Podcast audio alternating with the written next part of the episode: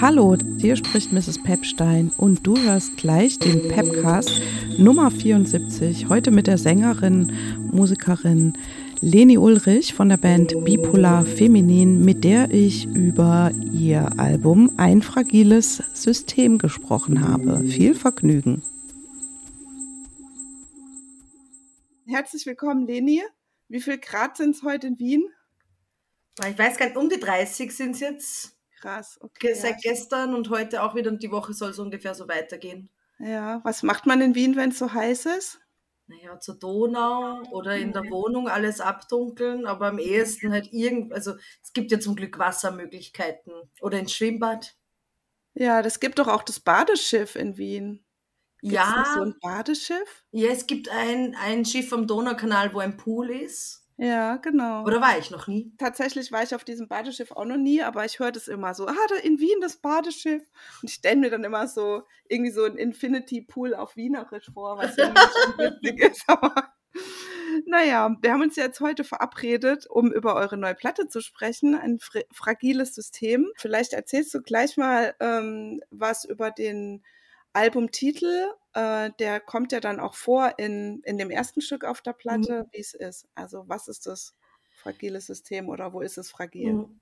Ja, tatsächlich gab es den Song vor dem Albumtitel und so ist eigentlich dann auch der Albumtitel entstanden. Also es war, wir waren einfach noch so auf der Suche, was, was könnte denn, wie nennt man denn dieses Album, das dann da ist? Also es war irgendwie so gar nicht so eine einfache Entscheidung, aber ähm, wie dann der Song entstanden ist, weil der erste Satz des, des ersten Songs am Album ist, das ist ein fragiles System. Und dass das halt, es, es hat uns irgendwie gefallen, wenn, der, wenn das Album so beginnt und es sich selbst vorstellt sozusagen. Und dann haben wir überlegt, was bedeutet das und was, was ähm, ist es umlegbar auf das ganze Album. Und in dem Song Wie es ist geht es eben um fragile Systeme innerhalb von Beziehungen und Gesellschaft. Und das ist was, was viele Songs von uns betrifft. dass es geht um Dinge, die eine Fragilität aufweisen, was manchmal eben wahrscheinlich schwierig ist, einen Umgang dazu mitzufinden, aber auch eine Chance zur Veränderung. Also wenn was nicht ganz fest ist, dann bedeutet es, man ganz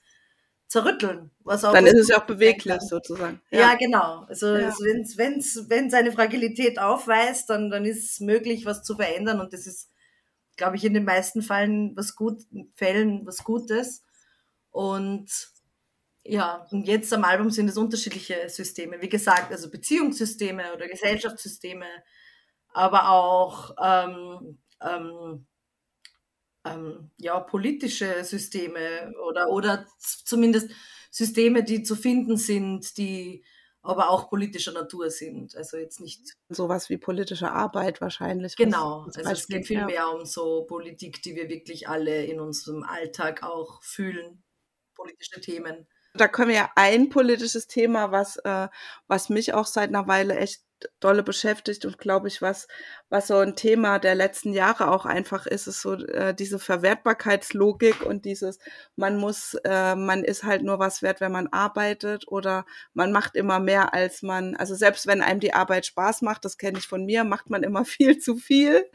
Ähm, und das äh, sprecht ihr ja an den tüchtig. Das ist ja so ein Song über die Verwertbarkeitslogik. Und vor allem auch über das von außen halt was zugeschrieben zu bekommen. Also, also für, weil ich glaube, es ist manchmal, können wir eh nicht raus und, und müssen irgendwie klarkommen mit der Art und Weise, wie wir an Arbeit herangehen, wie wir selber Leistung definieren oder unseren eigenen Wert definieren. Aber ich finde richtig, richtig problematisch wird es, dass eben von außen immer dieser Druck des Leistens und des, des ähm, ja, Wert, etwas wert sein da, da, dadurch, durch meine Leistung und und auch durch das über die eigenen Grenzen gehen dann was wert sein für andere, was halt für einen selber zu eher was Schlechtem führt oder halt zu, zu psychischer Instabilität vielleicht. Hast du diesen Druck, was leisten zu müssen, auch als Musikerin? Und wie beeinflusst der so dein Schaffen? Also ich habe es schon, also jetzt nach dem Album das erste Mal mehr, vor allem, also wir alle so in der Band, sind jetzt einfach so, okay, jetzt ist das erste Mal geschafft, jetzt haben wir mal aufgeatmet, aber jetzt, jetzt geht's weiter und vor allem jetzt durch die, ähm, ich glaube, wir sind noch nicht ganz unbeeinflusst von dieser gesteigerten Aufmerksamkeit, die irgendwie jetzt auf uns liegt. Also das ist schon was, was mitspielt auf jeden Fall, aber wir versuchen gerade so beim gemeinsamen Schaffen ähm, einfach bei uns zu bleiben, soweit das geht. Also ich glaube, es ist nicht so, dass wir unbeeinflusst sind davon, auf keinen Fall, aber wir machen es uns immer wieder bewusst, dass es ein Thema ist, dass man eben durch äußere Erwartungen irgendwie der Druck steigen kann und wir, wir reden drüber, wenn es bei wem passiert, dass wir uns irgendwie zu viele Gedanken machen oder unsicher sind und es hilft soweit eigentlich ganz gut. Aber es ist auch eine Herausforderung, muss ich sagen. Aber ist es dann nicht mehr auch so, dass es von einem selber kommt, der Druck, oder spürst du den da auch von außen? Also der Druck selber kommt von uns selber, würde ich sagen, und, oder, oder auch jetzt in dem Fall von mir, weil niemand sagt, oh, ihr müsst jetzt das machen und du musst jetzt in die Arbeit gehen und Musik machen und du musst jetzt äh, acht Stunden in den Proberaum und dann hast du wieder aus. So. Also es ist schon was, was selber kommt, aber ich merke schon auch, es ist, je mehr Menschen irgendwie meine Musik hören, die ich nicht kenne, desto, desto mehr muss ich daran arbeiten, dass ich unbeeinflusst bleibe und irgendwie wirklich bei mir bleibe. Also das ist irgendwie so eine neue Thematik einfach, mit der wir einen Umgang suchen. Ja, ich habe halt echt auch gedacht, als ich so eure Platte das erste Mal gehört habe, ich so gedacht, ja, jetzt ist es so ernst, also jetzt ist es so ein Album und es funktioniert auch so als Album, ne? Und vorher war es so halt eine EP und mal ein Song, der so aufgeploppt war und ihr wart so ein Geheimtipp und so. Und jetzt ist schon so so verschiedene Feuilleton-Artikel und so. Mhm. Also schon, also von außen fühlt sich das auch anders an und ja, aber ich, ich hoffe doch für euch, dass es sich auch gut anfühlt, diese Aufmerksamkeit zu bekommen und also sozusagen dafür auch so wertgeschätzt zu werden. Ja, also das ist auf jeden Fall ein Riesenkompliment. Und mhm. irgendwie unglaublich, dass ähm, so berichtwert ist, ja. dieses Album und so. Also, dass so viele Menschen irgendwie darüber mhm. geschrieben haben und oder sie mit uns beschäftigt haben, sie Zeit genommen haben und oder so auch wie du jetzt eben so mhm. überhaupt in dieser Interviewsituation. Also, das ist schon das war äh, ein Wahnsinn und ist immer noch so. ja, cool, ich freue mich. Ich meine, wir hatten ja auch schon ein schönes aller, allererstes Interview, das war ja auch ganz, ganz schön. Ich erinnere mich gern daran, wir haben sehr viel gelacht. Wir kommen jetzt zu so einem Song, da war ich mir, bin ich so, wenn ich den höre, denke ich so, ah ja, kenne ich. Und dann denke ich so, uh, das ist aber unangenehm. und ich meine damit den Mami-Song, weil wenn man natürlich selber auch Kinder hat, dann erkennt man sich da so drin. Ich habe auch gelesen, dass du, dass es jetzt kein persönlicher Song ist so. Und äh, das Mami-Thema ist ja da schon recht, oder das Mutterthema ist ja dort schon recht, äh, wie soll ich denn das jetzt sagen? Zwiespältig trifft es jetzt nicht so ganz. Ich habe mir das nicht als Wort äh, äh, nicht als Wort gemerkt, aber es ist ja schon so, auf der einen Seite hat man das Gefühl, die Mutter macht so Vorwürfe so unterschwellig. Auf der anderen Seite ist es auch von der singenden oder anderen Person, für mich höre ich da auch so eine Wertschätzung raus, dass man es auch anerkennt, sozusagen, was, was Mütter halt so durchmachen. Mhm. Ja. Es, es geht vor allem so um dieses als mütterlich bezeichnete Verhalten. Also es ist wirklich nicht so konkret über eine Mutter oder meine Mutter, sondern das, was oft dieses kümmern und dieses selbst auch aufopfern, das oft dann als mütterlich bezeichnet wird oder tatsächlich eben ein Verhalten von Müttern sein kann.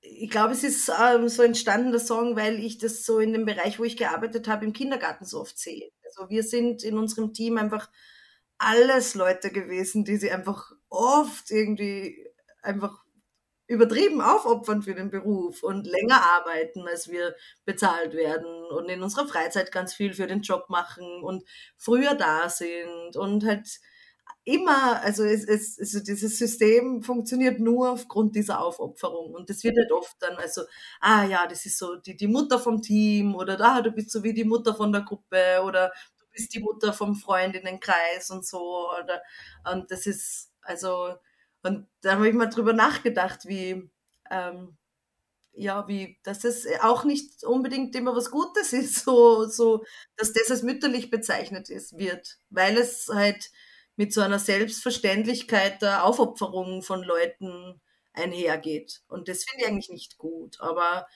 aber es ist, also ich glaube, dass der Song ist nicht unbedingt eine Kritik oder, a, aber auch kein, kein keine feiernde Sache, sondern vielmehr einfach so, ja, was mir einfach aufgefallen ist dabei. Aber ich, ich finde es natürlich nicht gut, also eben vor allem, wenn ich so an meinem Job denke, dass das so normal ist, dass die Leute so aufopfern und dann halt einen Schulterklopfer dafür bekommen, weil sie sich so gut kümmern um alle. Also wirkt man nicht wie das stabilste System eigentlich, auf dem viele Sozialberufe oder viele Familien dann auch ähm, auf, aufbauen vielleicht, wenn eine, wenn alles so an einer Person hängt. Weil sie reden so laut, habe ich irgendwie gedacht, das könnte so ein bisschen äh, die Folgeversion oder die Fortsetzung sein von Süß lächelnd. Nur nicht ganz so radikal. Ja, es ist ähm, der, der, der Beipackzettel. so, also es ist tatsächlich ein bisschen Antwort auf den Song. Also weil ich gemerkt habe, dass viele durch dieses Herausgeschriene, wo habe ich das Gefühl gehabt, okay, es ist ganz leicht mitzuschreien und zu sagen, mhm. wow, ich bin jetzt auch ganz feministisch und, und, und schließe mich dem an und ich solidarisiere mich.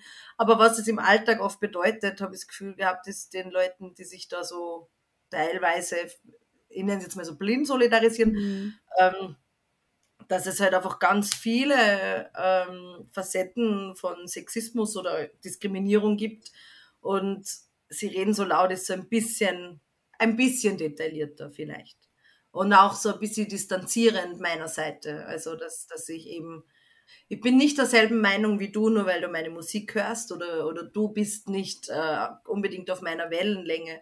Und das also nicht nur wegen der Musik, sondern ich glaube generell passiert das vielen Menschen, die, die zum Beispiel politisch arbeiten, dass viele Leute sie da anhängen und aber und, und, und sie dann halt schmücken mit den mit den Lorbeeren für die andere Leute arbeiten wo ich ja eh sehr wenig mache, vielleicht auch dann mit der Musik, aber, aber es ist mir eben aufgefallen, dass es ähm, die Leute oft glauben, es ist schon getan damit zu sagen, ich, ich finde was gut, aber dann in ihrem Alltagsverhalten nicht unbedingt so reflektiert sind. Ja, das beste Beispiel sind ja jetzt gerade die, die Geschichte rund um Rammstein, dass quasi, da müssen ich, das erste, was ich gedacht habe, war all diese Menschen, die das gewusst haben, also, dass es ein Arschloch gibt, auf der, also davon gibt's ja viele, aber dieses, diese ganzen schweigenden Lämmer da drumrum, mhm. also über die rege ich mich fast mehr auf, muss ich sagen. Ich habe mal so ein Interview gehört vom, oder, oder nur ein Ausschnitt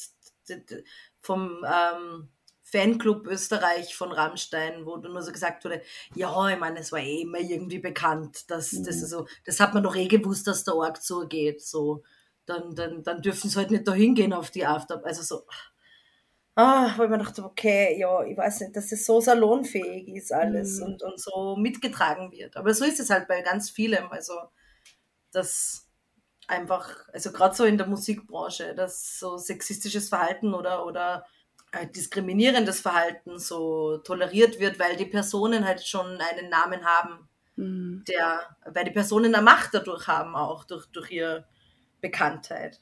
Ja, Leni, dann lass uns mal ähm, über die, die krassen, äh, die krassen Songs auf der Platte sprechen. Also finde ich die, die Songs, die auf, auf Depressionen verweisen und auf äh, psychische Erkrankungen aus meiner Sicht. Ähm, davon gibt es gleich mehrere auf der Platte. Und ähm, ja, ich weiß gar nicht, mit welchem wir anfangen wollen ich dachte vielleicht mit Struktur. Also ich habe das total gut verstanden. Also so, ich habe total gut verstanden, was der Song so meint.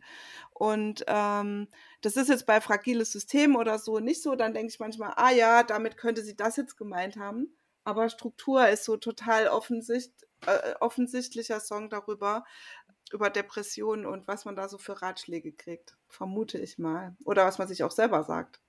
Ja, ja, und auch, also, also nicht nur so um, also es geht auch um, um, um eben so Angstzustände mhm. und, und, ähm, und also ich glaube, es geht viel auch darum, was man sich selber sagt. Also dieses, dieses dumm, also dieses Nicht-Anerkennen vom, vom Zustand, was ja oft halt ähm, ganzes Gegenteil bewirkt dann, also das noch Dinge verschlimmern kann. Also ich glaube, und aber einen Umgang damit finden und auch vielleicht auch das Sehnen nach Struktur dann auch gleichzeitig, also irgendwie so das Sehnen danach, aber dann auch wieder die, die, die, die Schwierigkeit, wenn es eben psychisch gerade nicht so gut geht, mit solchen Strukturen umzugehen. Also es ist so ein, Balanceakt, ein sehr schwieriger in, in, in, in, Zeiten.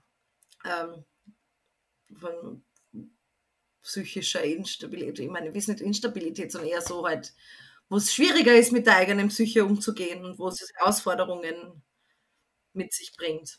Du hast es jetzt auch vorhin am Anfang irgendwie gesagt. Äh, Gibt es denn überhaupt Zeiten, wo man psychisch stabil ist? Nein, ich glaube, das ist ja nicht, also das ist ja nichts eigentlich, was ich anstrebe. Also ja. irgendwo Stabilität in dem. Es ist schon gut, wenn die Psyche was Bewegliches bleibt. Mhm, Aber ja.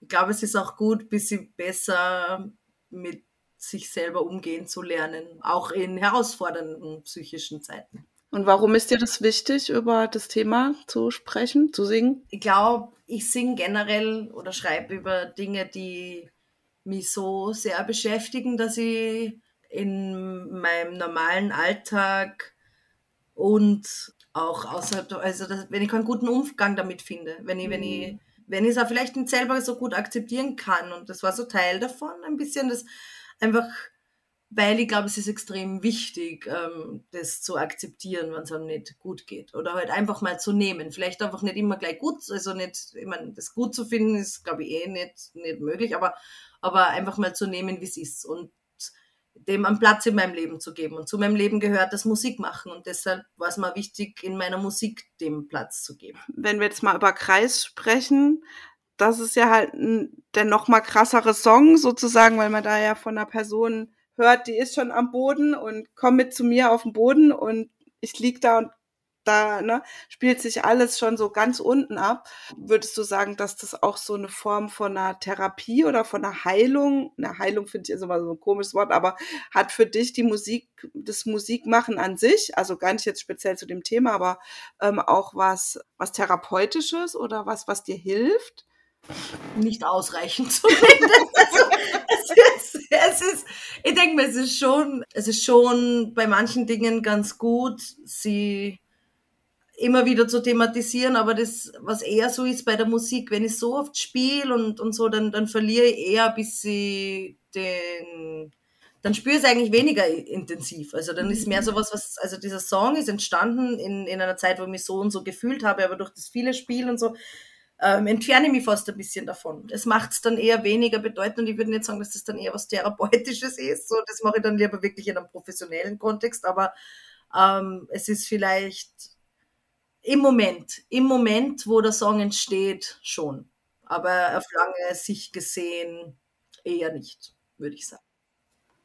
Ich könnte mir auch vorstellen, dass es dann krass ist, wenn man sich dann so einen Song wie im Kreis, wenn man sich da, äh, ähm, äh, wenn man sich da länger mit beschäftigt, also weil man den ja auch produziert und dann hört man das ja immer wieder an, dann spielt man das auf der Bühne, dass das sozusagen auch krass sein kann. Aber es ist auch ganz schön, denn in ganz vielen unterschiedlichen Situationen und an verschiedenen Orten mit unterschiedlichen Menschen zu haben.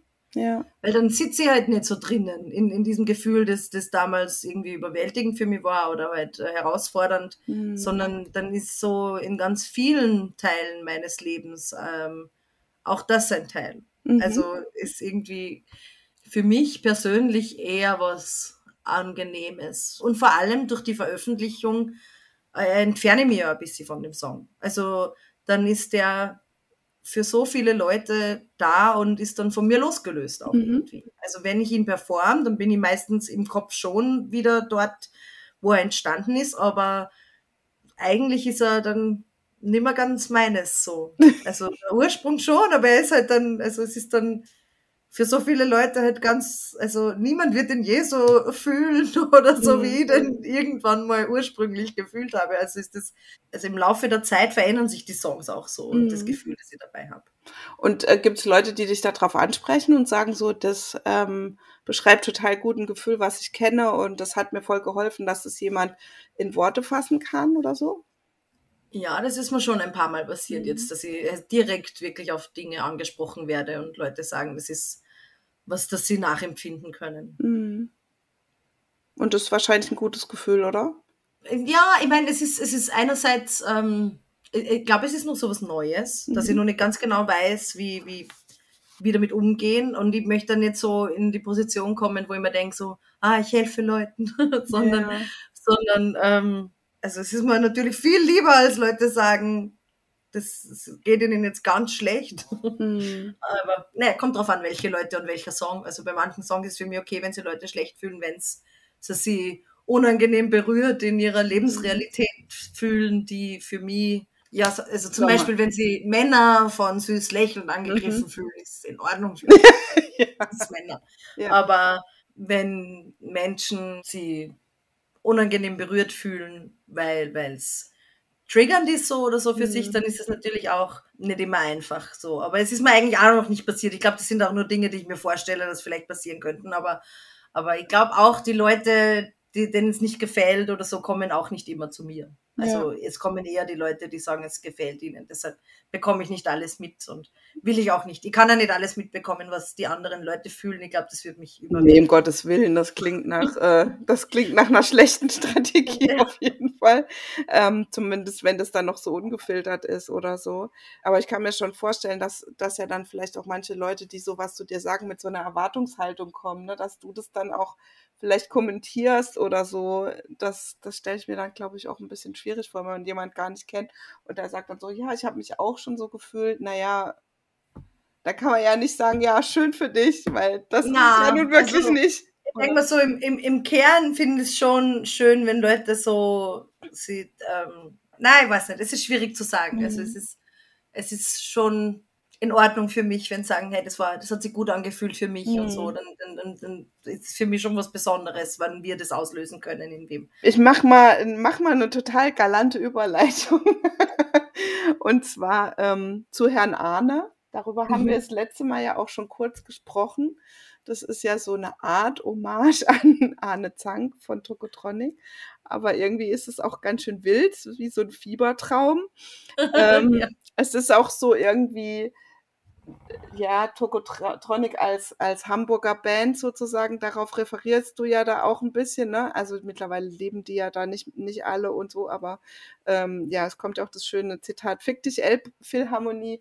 Ähm, ja, und also ich finde es wahnsinnig, äh, ja, es ist wirklich wie so ein Fiebertraum, wenn man so zuhört und sich da so reindenkt, denkt man so, ah, okay, krass, was da so passiert ist. ja. Ähm, vielleicht kannst du einfach zu dem Song mal noch was sagen. Ja, meine, so im Grunde ist er einfach so der Fantasie entsprungen, so mhm. halt so ein, ein, ein, ein Randale-Spaziergang, mhm. wenn man das so nennen kann.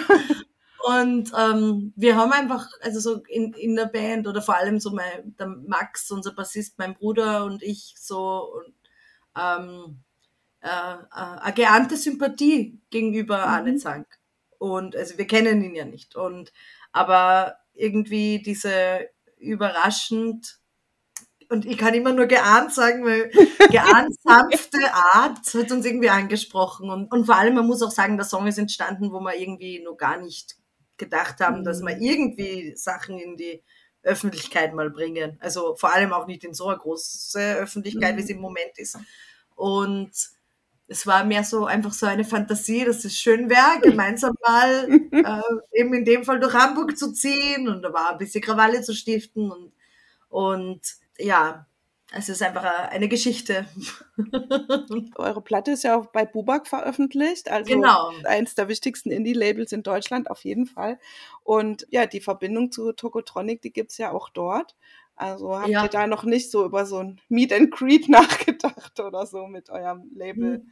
mit den Labelmenschen?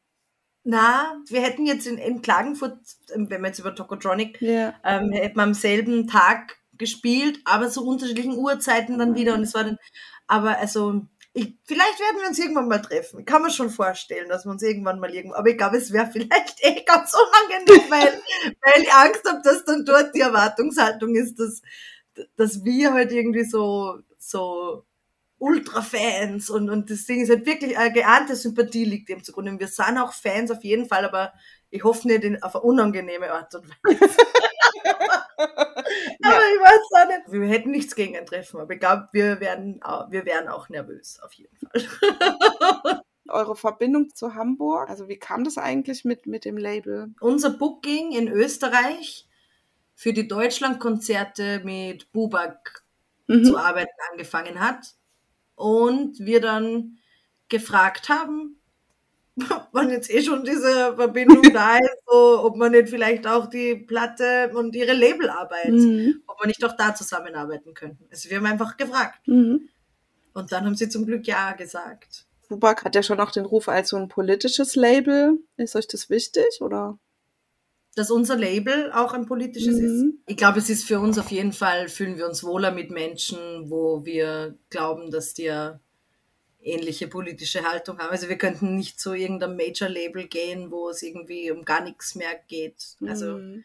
das, glaube ich, kann ich, es würde mich sehr wundern, wenn wir uns so verändern in die mhm. Richtung. Ich meine, es ist nie irgendwas ausgeschlossen. Ich weiß nicht, ob ich irgendwann voll, vorher anders werde, aber es würde mich sehr wundern. Und also das ist auf jeden Fall etwas, das sich auch gut für uns anfühlt. Auch wenn, wenn wir uns die anderen Bands, die bei Bubak sind und so anschauen, das passt schon. Ja.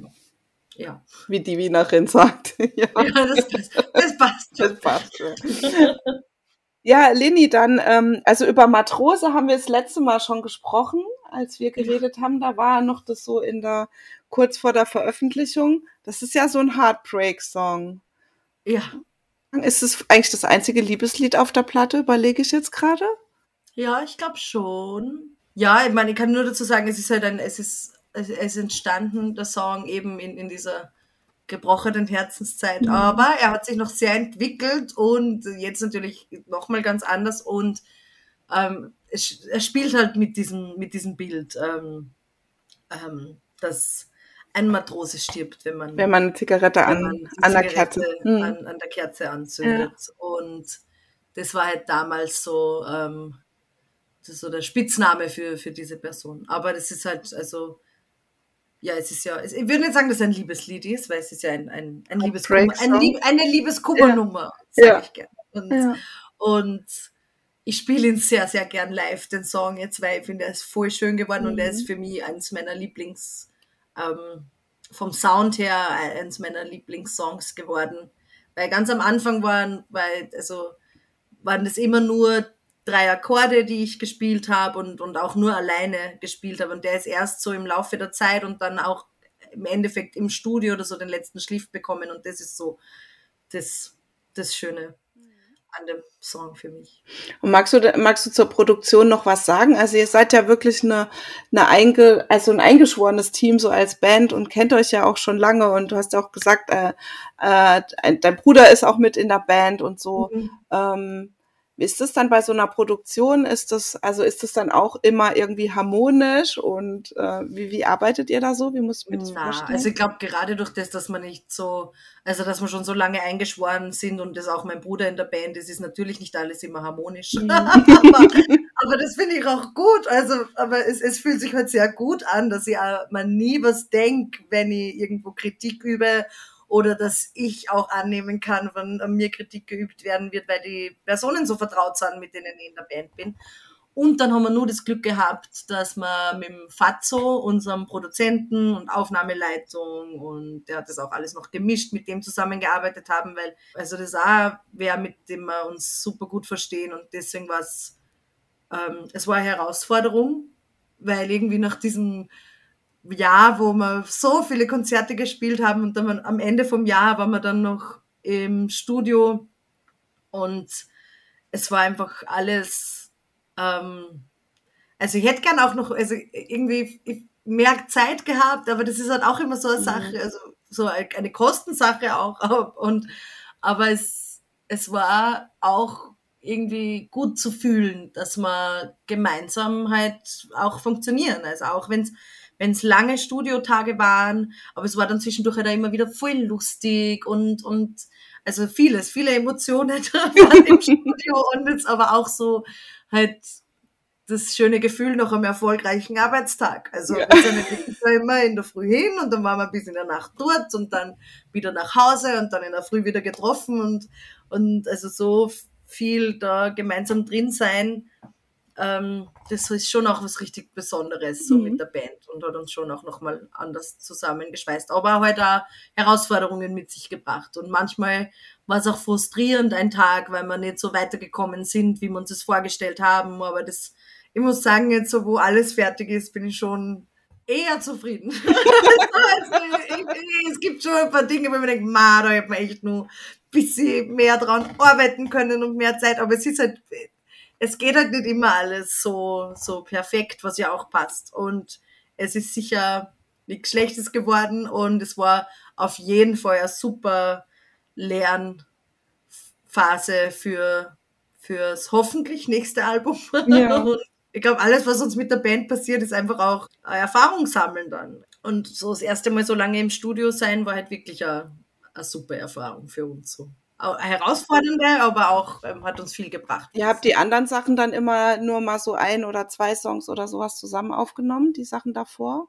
Naja, wir haben ja vorhin nur eine EP gehabt ja. und das waren, da waren zwei Studiotage, wo wir alle sechs Songs aufgenommen haben und wir haben halt damals auch noch überhaupt, also nur viel weniger als jetzt, weil wir sind ja immer noch nicht, also wir produzieren es ja dann nicht so mhm. selber, ich meine schon mit, aber nicht, aber wir haben auch die technischen Skills nicht ja. und so. Also da fehlt uns einfach viel Wissen. Wir machen halt, wir, wir kennen uns mit unseren Instrumenten aus mhm. und so, aber, aber wirklich die Platte fertig zu machen, da sind einfach viele Leute beteiligt. Und bei der ersten war das halt wirklich so das erste Mal probieren und wir haben uns also kaum Gedanken gemacht und mhm. zum Glück auch Leute rund um uns gehabt, die uns da super unterstützt haben.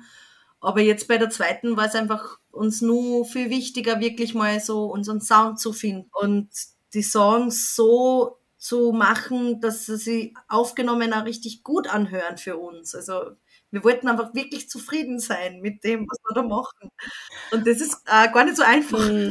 gar nicht so einfach. Ja. ja. Naja, weil ja wahrscheinlich auch jeder, jeder in der Band will ja auch was anderes wahrscheinlich. Ne? Da muss man sich ja dann auch irgendwie einigen. Ich meine, durch das, dass wir die Songs schon so viel live gespielt mhm. haben gemeinsam, waren, wir, waren unsere Vorstellungen eigentlich nicht so unterschiedlich. Mhm. Aber manche Entscheidungen haben wir schon treffen müssen. So zum Beispiel so, sollen wir da irgendwie nur einen Background-Gesang reingeben oder da nur Gitarre rein. Also als ich dich das erste Mal live hab singen hören, da ist ja so mir so krass deine Stimme nochmal anders aufgefallen als auf den aufgenommenen Sachen.